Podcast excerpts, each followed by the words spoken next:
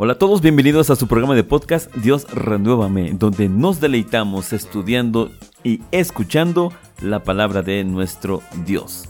Hoy hablaremos sobre la justicia, un tema bastante amplio y maravilloso que nos permite conocer el gran amor de Dios para con nosotros. En verdad, debemos estar muy agradecidos con nuestro Creador porque es un Dios justo que nos exhorta a llevar una vida de justicia y misericordia. Así que vamos al estudio. El versículo de referencia lo encontramos en Proverbios capítulo 21, versículo 21. El que sigue la justicia y la misericordia hallará la vida, la justicia y la honra. Amén.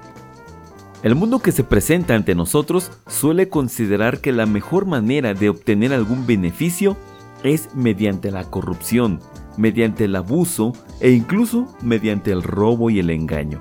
Es una fórmula que aplican continuamente en sus vidas en todas las áreas.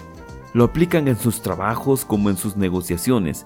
Lo aplican con las personas que dicen estimar como las que dicen aborrecer.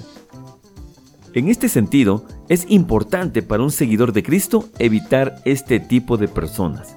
Es decir, evitar forjar relaciones cercanas o íntimas con las personas que practican este tipo de actitudes.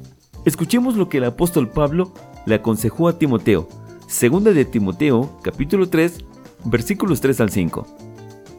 Sin afecto, desleales, calumniadores, destemplados, crueles, aborrecedores de lo bueno, traidores, arrebatados, hinchados, amadores de los deleites más que de Dios, teniendo apariencia de piedad, mas habiendo negado la eficacia de ella, y a estos evita.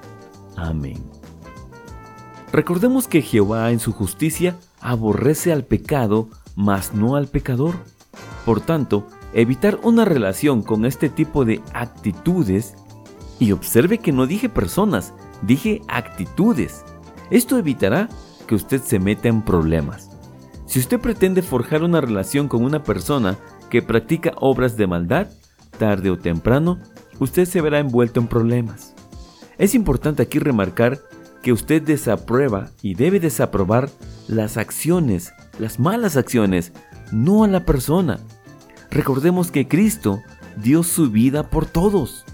Dice la escritura en 1 de Pedro capítulo 3 versículo 18 porque también Cristo padeció una vez por los injustos, para llevarnos a Dios, siendo a la verdad muerto en la carne, pero vivificado en espíritu. Amén. Por tanto, practicamos la justicia cuando reconocemos que todos tenemos la misma oportunidad de salvación por medio de la fe en el Hijo amado. Dice el profeta Jeremías capítulo 15 versículo 19. Por tanto, así dijo Jehová, si te convirtieres, yo te repondré, y delante de mí estarás. Y si sacares lo precioso de lo vil, serás como mi boca. Conviértanse ellos a ti, y tú no te conviertas a ellos. Amén.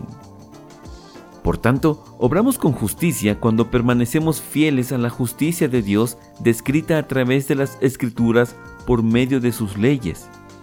Recordemos que la ley de nuestro Dios no es una carga, todo lo contrario, es una ley que nos brinda la oportunidad de permanecer en la justicia. Y para muestra, un ejemplo de su ley en relación al comportamiento que debemos mostrar cuando interactuamos en un juicio o en una negociación. Escuchemos Levítico capítulo 19 versículos 35 al 37. No hagáis agravio en juicio, en medida de tierra, ni en peso, ni en otra medida.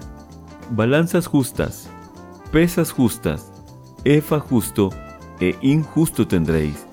Yo Jehová vuestro Dios, que os saqué de la tierra de Egipto. Guardad pues todos mis estatutos y todos mis derechos, y ponedlos por obra. Yo Jehová. Amén. Practicar la justicia en un mundo que se deleita en la injusticia no es sencillo. Pero ese es el gran reto espiritual al que hemos sido llamados. Nos complace permanecer firmes en los mandamientos del Señor. Nuestro Señor Jesucristo fue sentenciado a morir en la cruz de una manera injusta. Aún así, Él permaneció firme en la justicia por la cual lo acusaron. La escritura nos narra que muchos intentaron acusarle sin hallar pecado en Él. Así que nosotros también debemos permanecer firmes practicando en todo tiempo la justicia. En palabras de nuestro Señor Jesucristo, dichoso el hombre que tiene hambre y sed de justicia. Escuchemos Mateo capítulo 5 versículo 6. Bienaventurados los que tienen hambre y sed de justicia, porque ellos serán saciados. Amén.